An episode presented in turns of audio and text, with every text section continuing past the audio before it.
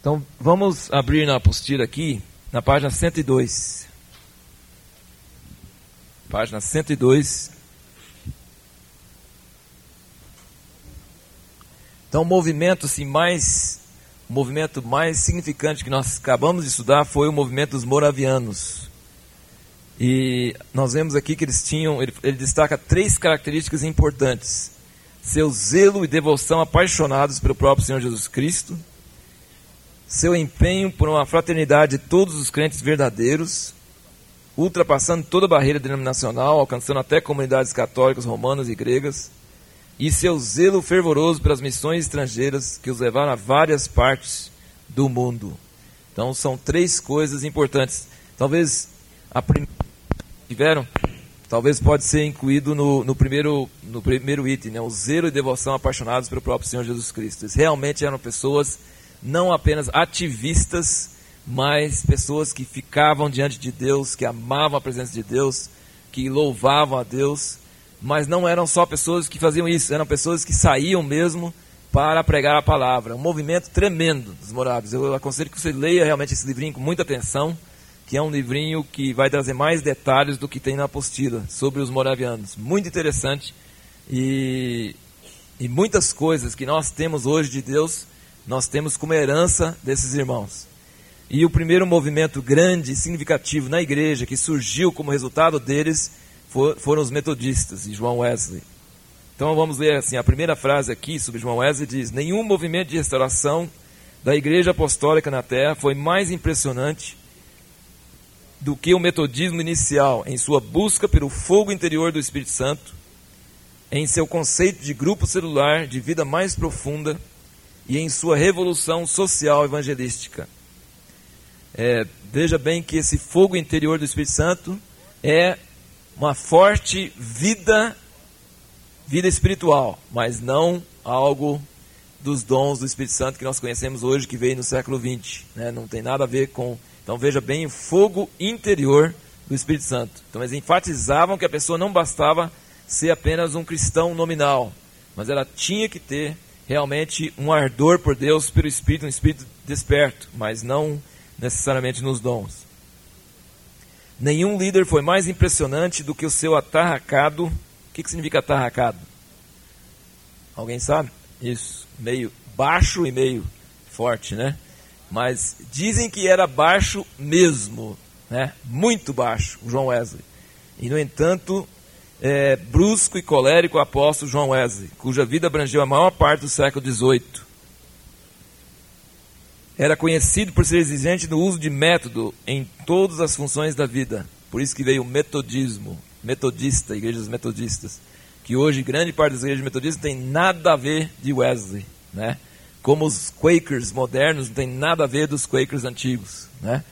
E então o metodismo hoje, as igrejas metodistas tradicionais são extremamente é, liberais, não tem nada a ver, talvez não tenha diferença nenhuma dos anglicanos contra os quais uh, Wesley saiu, né? Assim, mas o Wesley era extremamente metódico e então ele com, começou o movimento dessa base e ficou foi um apelido que pegou mesmo, metodismo.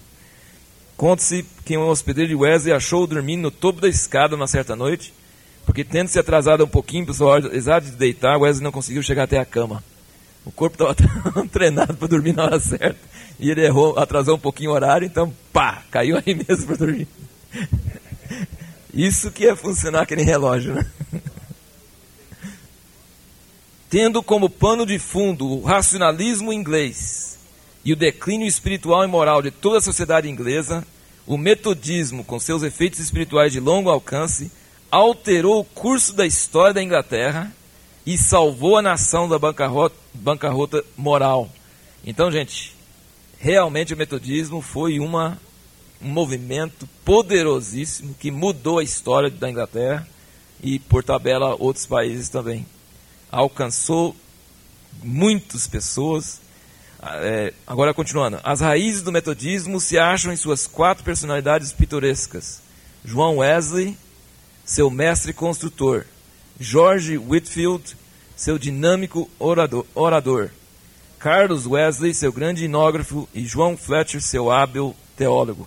Então, esses quatro são os principais personagens do metodismo. O jovem João Wesley, filho de um ministro anglicano, 15 entre 19 irmãos, foi salvo por um triz juntamente com Carlos, seu irmão, de uma casa pastoral em chamas em 1709. Veja que ele é contemporâneo de Zinzendorf. Né? Porque Zinzendorf nasceu em 1700 e morreu em 1760. E, então, o João Wesley é a mesma época do, de Zinzendorf e o movimento moraviano. Só que grande, quando os, os moravianos já estavam a todo vapor, ele ainda estava se formando sacerdote anglicano e depois que ele foi realmente se converter. Então ele viveu paralelamente, mas só mais tarde começou a pegar o fogo deles e ser transformado e a partir daí começar a andar. Desde então, João viu a si mesmo como um tição arrebatado do fogo. A mãe dele não deixava ele esquecer disso também, por sinal. Né? A mãe dele falou assim: Você tem que prestar para alguma coisa, menino, porque era para você morrer. Você não morreu porque Deus tem um propósito em sua vida. Então, ela era, assim, uma, a mãe de João Wesley é famosíssima como uma mulher de Deus, uma mulher que realmente, em grande parte, é responsável pelo, pelo sucesso do, do, do filho. Né? Mas, não unicamente porque ela tinha 19 e por que, que o 15 ia ser diferente? É porque Deus tinha realmente um chamamento especial na vida dele. Em 1728 ele foi ordenado sacerdote anglicano. Em 1729 os Wesleys com vários outros formaram o Clube Santo em Oxford, um grupo celular para aprofundamento da vida espiritual.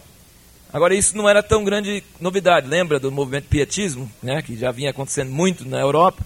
Então não era novidade, mas dentro da faculdade onde ele estava, na universidade, e veja bem, como o mover de Deus está ligado com as universidades nessa época, né? Porque naquela época realmente a, o, a capacidade de ler, todo o conhecimento, todas as coisas estavam bem restrito às, às, universidades. Fora das universidades era não tinha muito.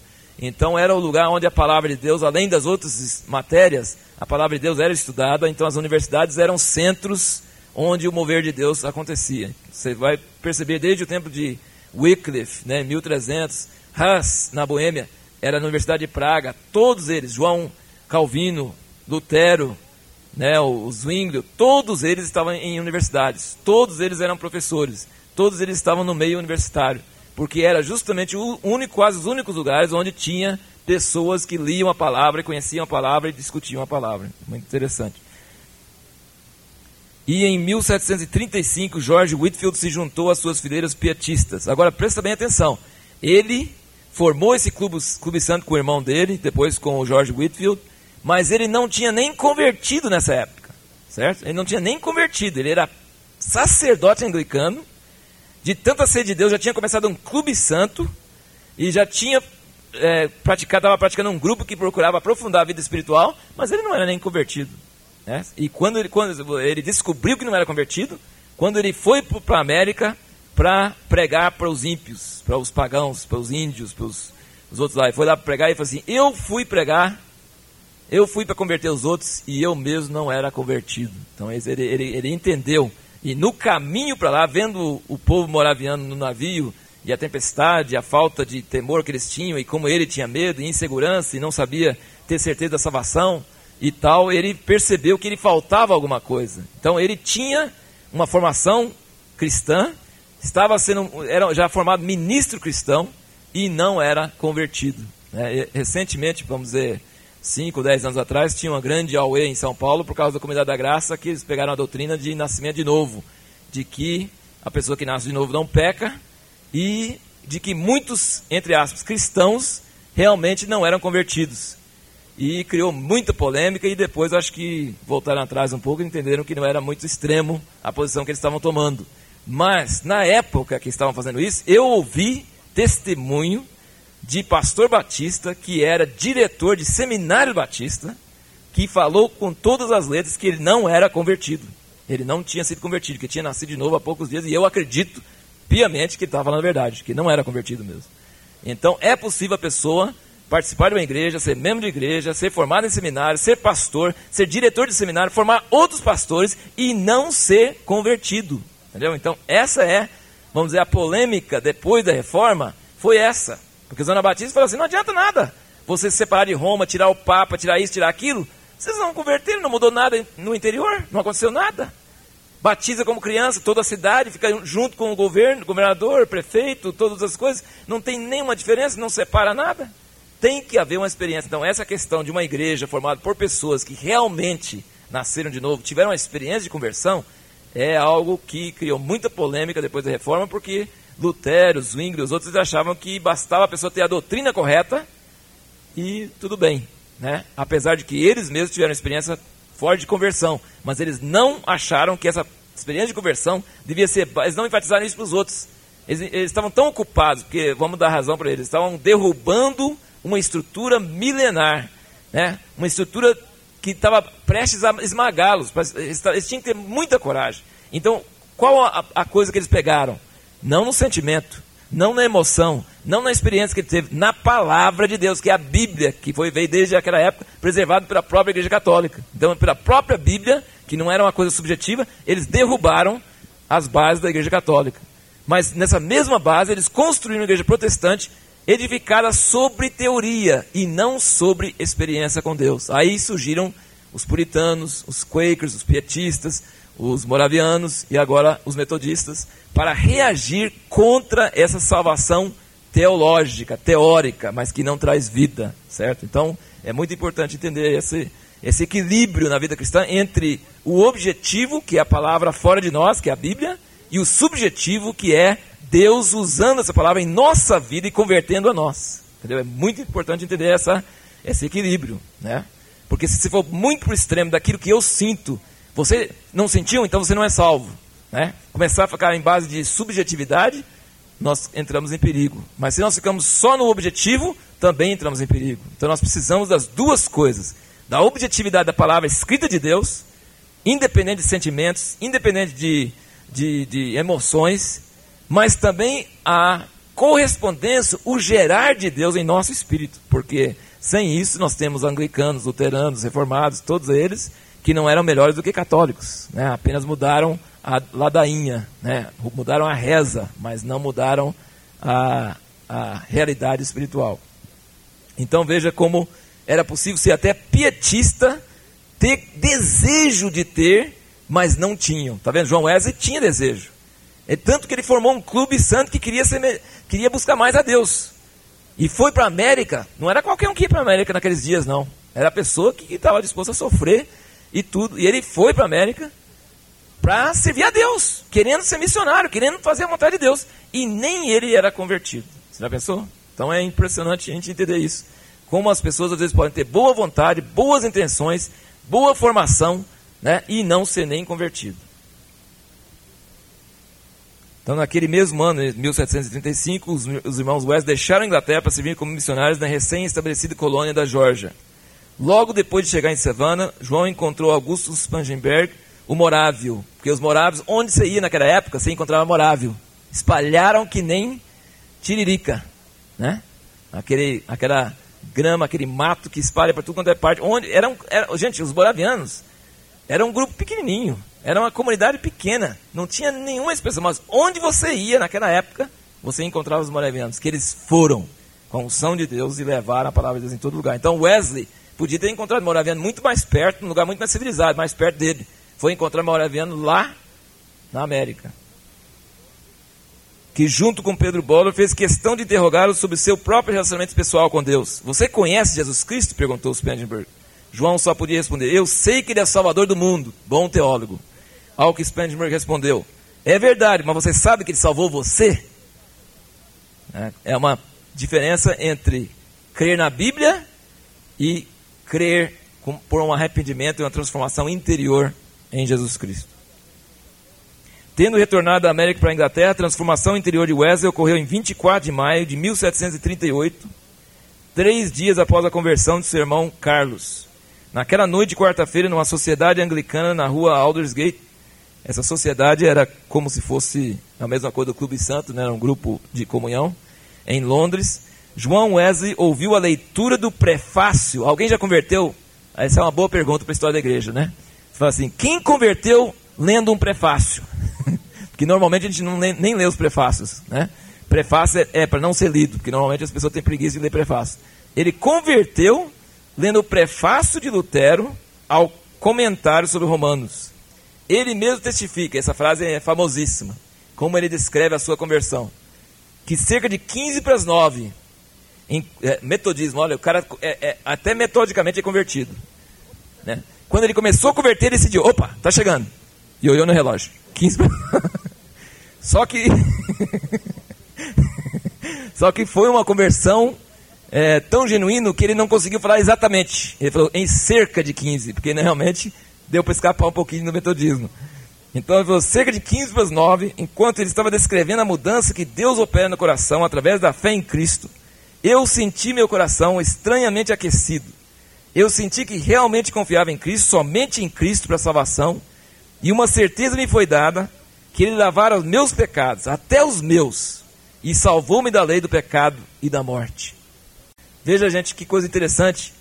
Por que, que fala desse jeito? Porque isso aqui está usando as próprias palavras de Wesley. Né? Ele tinha um diário e ele escreveu essas palavras. As palavras são famosíssimas. Todo mundo conhece, o mundo inteiro. É uma conversão. A conversão de Wesley é, é, é, é, em seu impacto no mundo, na mudança da história do mundo, é semelhante à conversão de Lutero, conversão de Paulo, conversão de Agostinho.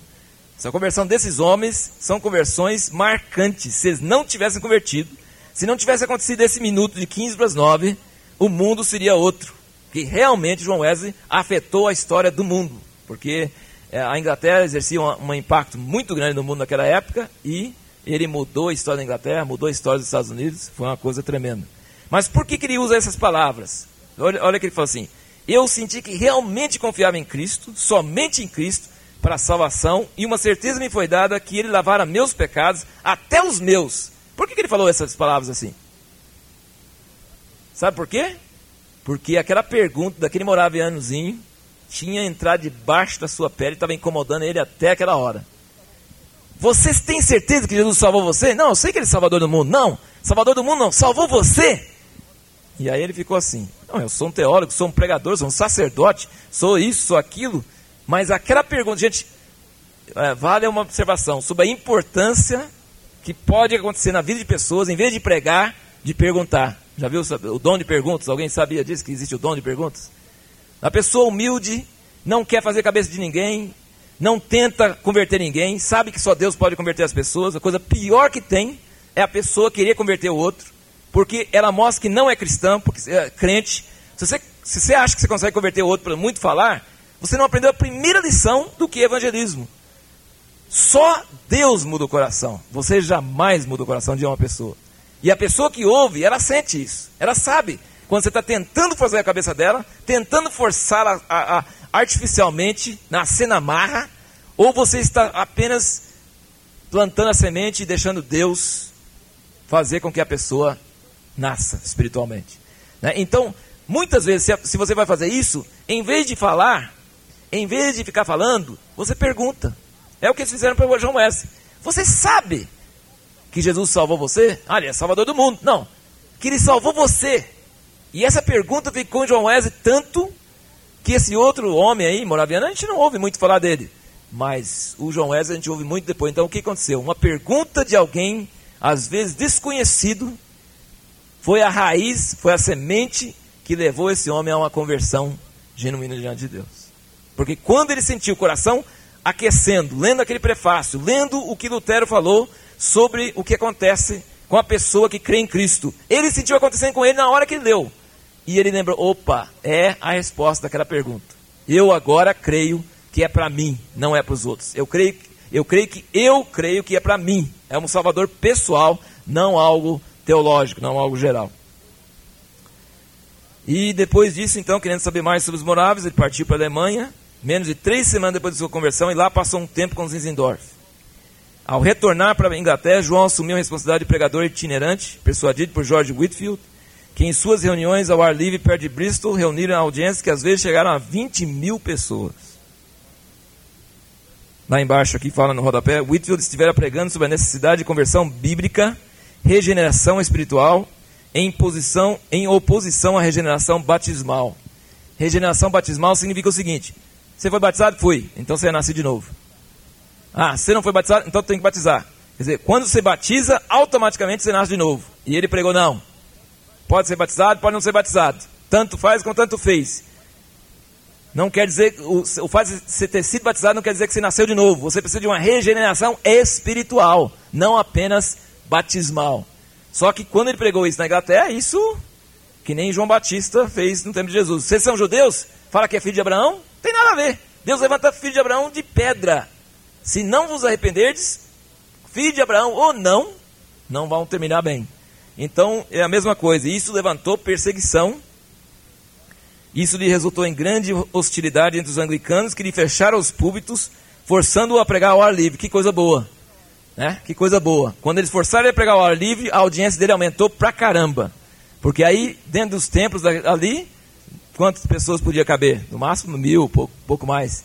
E ele saiu para o ar livre pregava para 20 mil de uma vez. Aumentou o impacto dele 20, 20 vezes mais. Aqui nós vamos assim, só dar uma, uma paradinha no meio dessa, desse, desse contexto, falando sobre João Wesley, e dar alguns, fato, alguns fatos interessantes sobre a vida dele, que muitas pessoas não conhecem. Ele, em primeiro lugar, ele nunca quis levantar uma igreja separada da igreja anglicana. Já ouviu essa história antes? Né? O Lutero nunca quis sair da igreja católica, não era a intenção dele. O Zinzendorf não queria separar e fazer outra igreja. O João Wesley não queria fazer outra igreja. Né? Quando eles fizeram, foi por força das circunstâncias que aconteceram depois. Mas eles nunca quiseram sair da igreja onde estavam. Aqui no, no nosso texto aqui diz essa, uh, que durante os 50 anos seguintes, o próprio Wesley viajaria mais de 400 mil quilômetros, dos quais a maior parte a cavalo. Sabe quanto que é 400 mil quilômetros? É 10 voltas ao redor da Terra, a cavalo, 10 voltas ao redor da Terra, no Equador, tá? Na parte mais larga da Terra, no diâmetro, né, na circunferência mais, mais larga da Terra. 10 vezes na vida dele, a cavalo. Pregou na vida dele 40 mil sermões. 40 mil sermões. Para você ter ideia, para ele ter pregado 40 mil sermões, ele, teria, ele tinha que ter pregado mais ou menos, e era o, o costume dele, pregar de 3 a 5 vezes por dia. É uma média. Então, o homem pregava mesmo, metodicamente. Né? Às vezes antes do sol nascer, de noite, ao meio-dia, em lugares diferentes. Não tinha televisão, não tinha rádio, não tinha outros meios. Ele ia a cavalo, ia com a, com a voz, hein? Olha que voz, que cordas vocais para pregar três ou quatro, cinco vezes por dia, 40 mil sermões na vida.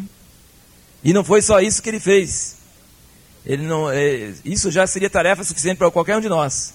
Mas assim, isso aí, além disso, ele fazia uma série de outras coisas. O irmão dele, Charles Wesley, escreveu 6.500 hinos. O, Charles, o Carlos Wesley escreveu 6.500 hinos grande parte dos quais ainda são cantados em diversas línguas até hoje. Alguns dos hinos deles são hinos clássicos, são chamados hinos clássicos. Mas já pensou uma pessoa escrever 6.500 hinos? João Wesley não era médico, mas inventou muitos remédios e curas para si mesmo, indicava aos pobres, e começou clínicas e escreveu um livro sobre curas medicinais ele sobrou tempo para fazer isso. Dava uma doença e ele não ficava lá assim, parado com a doença. Ele ficava matutando. Como é que sara esse negócio? Começou experimentando, na hora que dava certo, ele começava a ensinar para os outros. E já escrevia livro e começava a clínica para aplicar aquilo. Ele escreveu livros sobre os poderes do choque elétrico para problemas, distúrbios neurológicos. Você ter ideia. É, muito poucas pessoas sabem sobre isso. Tem razão das igrejas metodistas começaram muitas escolas e hospitais no mundo inteiro. o fundador já estava bem ligado com isso. E é, outra coisa interessante, ele achava que as cadeiras na igreja não deviam ter encostos. É. Ele achava que as cadeiras na igreja não deviam ter encosto. Então, acho que de preferência devia pregar lá fora para os 20 mil e todo mundo em pé. Mas já que tem que ter igreja, então que está na igreja senta no banquinho sem encosto. O negócio tem que ser desconfortável mesmo. Ele é chamado pai do livro brochura religiosa. Tipo esses livrinhos curtos, tipo. Quem é que faz muito? O Jorge Linhares faz, é. Esses livrinhos assim, ó, brochura assim. chamado pai do livro do, do, da brochura religiosa, porque ele escreveu quantos que fala aqui? 5 mil entre folhetos e livretos e livros de tudo quanto é tipo de coisa. Quer dizer, o cara tinha. Né, esse negócio de pregar só três ou cinco vezes por dia é pouco, então tinha que gastar o resto do tempo escrevendo. Né? Então ele escrevia livros e livretos e coisas. É, quando o João e Carlos Wesley consultaram a mãe sobre ir como missionários para Georgia, Estados Unidos, em 1735, ela disse, o que, que ela disse para eles?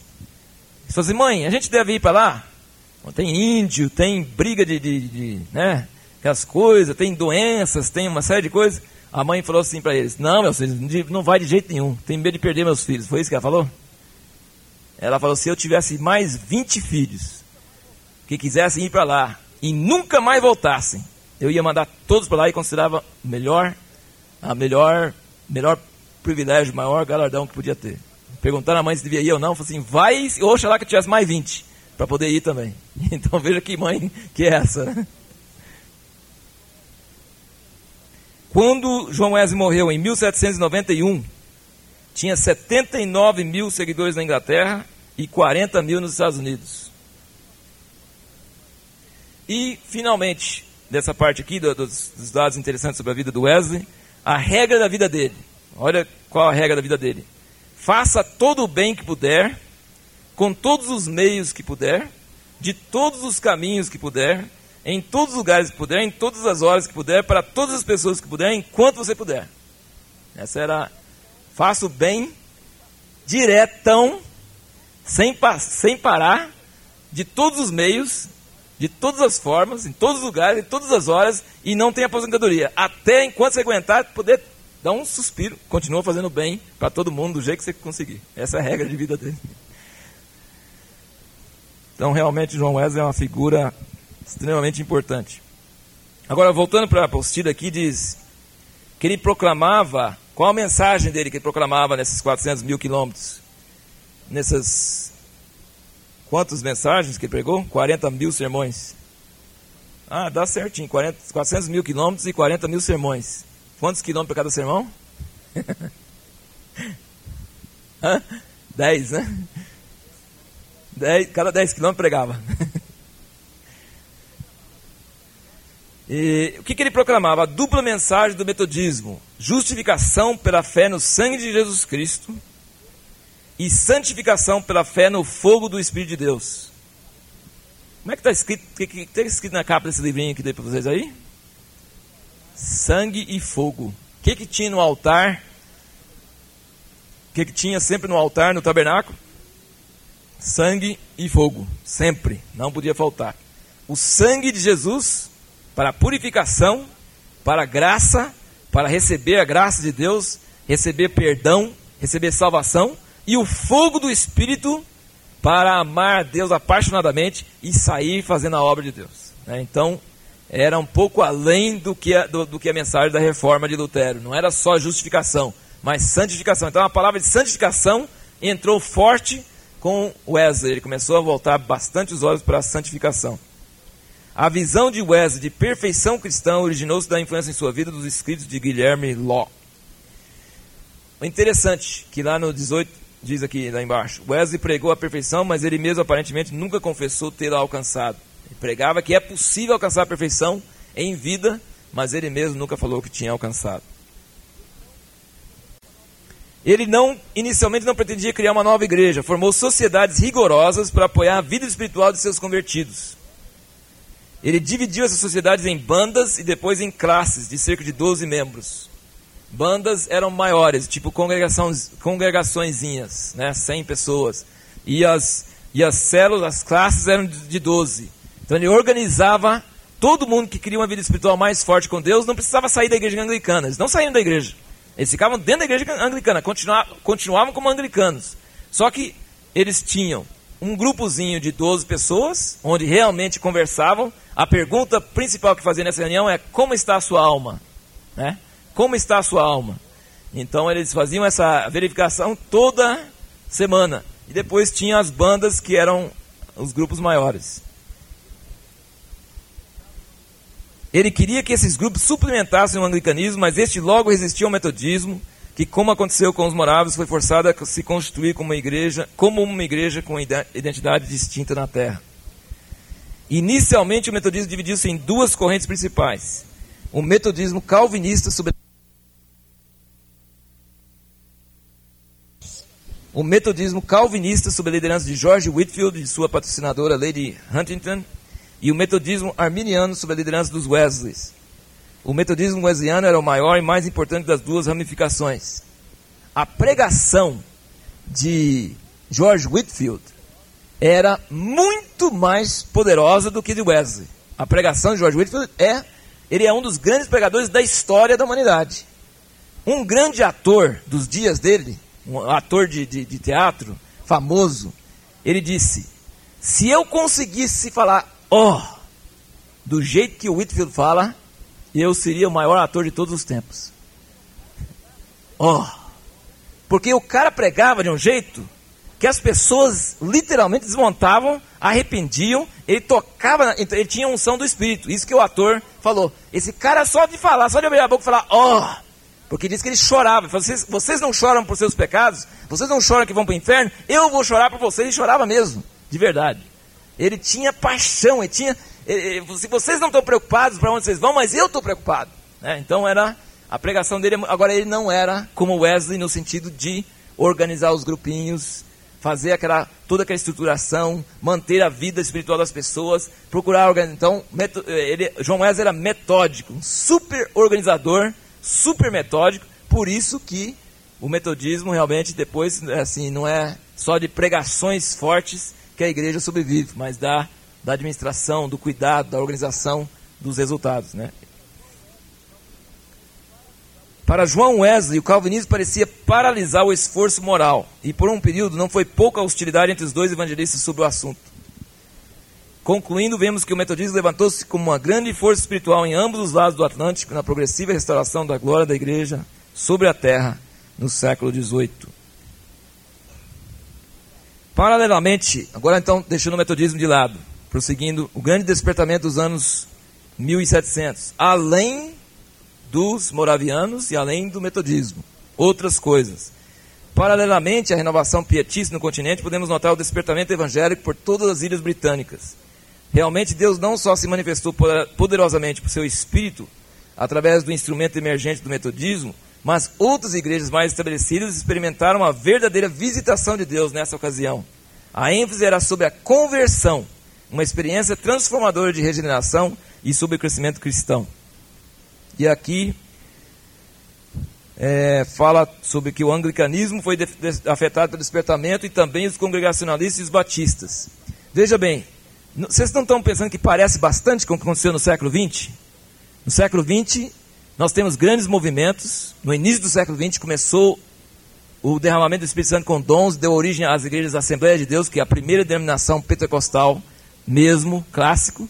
Mas logo em seguida começou a passar para outras igrejas tradicionais, começou a surgir outros movimentos, e durante todo esse século tem acontecido avivamento, renovação mas normalmente o que acontece é quando a igreja vai se avivar, ela começa a entrar nos dons do Espírito Santo, batismo do Espírito Santo, dons, línguas, profecia, cura, essas coisas assim. Nessa época aqui, eles chamam de grande despertamento. Não era renovação, que chamava nem é, movimento carismático. Era despertamento. E não tinha os dons do Espírito Santo. Mas tinha um grande mover de Deus na vida das pessoas, levando a uma conversão genuína. E não era só os metodistas, só os moravianos, mas era um mover generalizado né, entre várias igrejas. Aqui ele menciona vários nomes, né, outros homens importantes na história e vários, vários hinos que foram escritos nessa época, baseado nesse mover.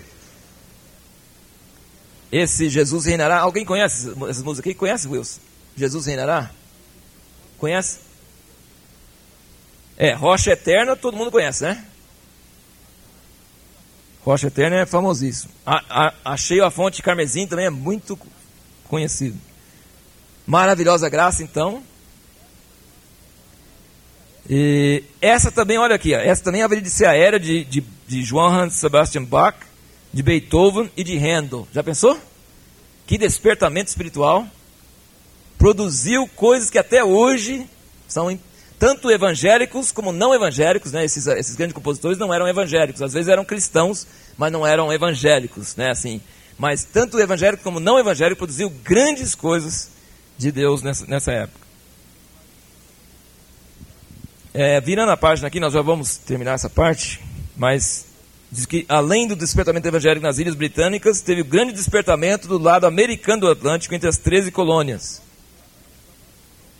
Por causa das novas imigrações, basicamente todas as denominações da Europa com o tempo lançariam raiz no solo americano. É, aqui o congregacionalista Jonathan Edwards, na Nova Inglaterra, se, tornaram, se tornou um instrumento nas mãos de Deus nesse grande avivamento que levou milhares para o reino de Deus. Esse Jonathan Edwards é uma figura na história também dos Estados Unidos impressionante. Sabe, fora de brincadeira, diz que o homem tinha óculos, sofria de miopia, tinha óculos mais grossos ainda do que os meus aqui. Mas era de fundo de garrafa mesmo, assim. É, era ruim mesmo, não dava nem para ver nada. E disse que ele lia os sermões. Então ele, ele ia para a igreja com esse óculos grossão e lia o sermão naquela voz compassada. Não gritava, não tinha eloquência igual o George Whitfield, tinha nada. E disse que quando lia o sermão, as pessoas tremiam tanto na cadeira que pegavam nas pilastras da igreja porque sentiam que estavam. Sentiam que o fogo do inferno aqui e sentiam que já estava queimando já. Não, é verdade. Convertiam Veja bem, é o poder da palavra. Pensou, o cara gritando, eloquente, falando, chorando, até dá para pensar, poxa, dá para dá emocionar. Mas o cara lendo o sermão, lendo devagar, sem levantar a voz, e as pessoas pegando assim e arrependendo, clamando a Deus, tem que ter unção. Uma unção diferente, não é verdade? Tem que ser uma coisa diferente. Ele afetou o Jonathan Edwards nos escritos dele, na mensagem dele, no mover da vida dele foi uma influência tremenda. Muitos homens até hoje pegam as mensagens, usam. Ele deixou sua marca na filosofia e teologia americanas para futuras gerações, além de ser um hábil evangelista na seara do Senhor. Aqui embaixo diz que ele era o primeiro grande filósofo americano com todo direito, mesmo sendo influenciado pelo inglês João Locke. Era amigo pessoal de George Whitfield, da Inglaterra. George Whitfield era um outro tipo de pregador, mas eles eram amigos. Amém. Então aí nós vamos parar por aí.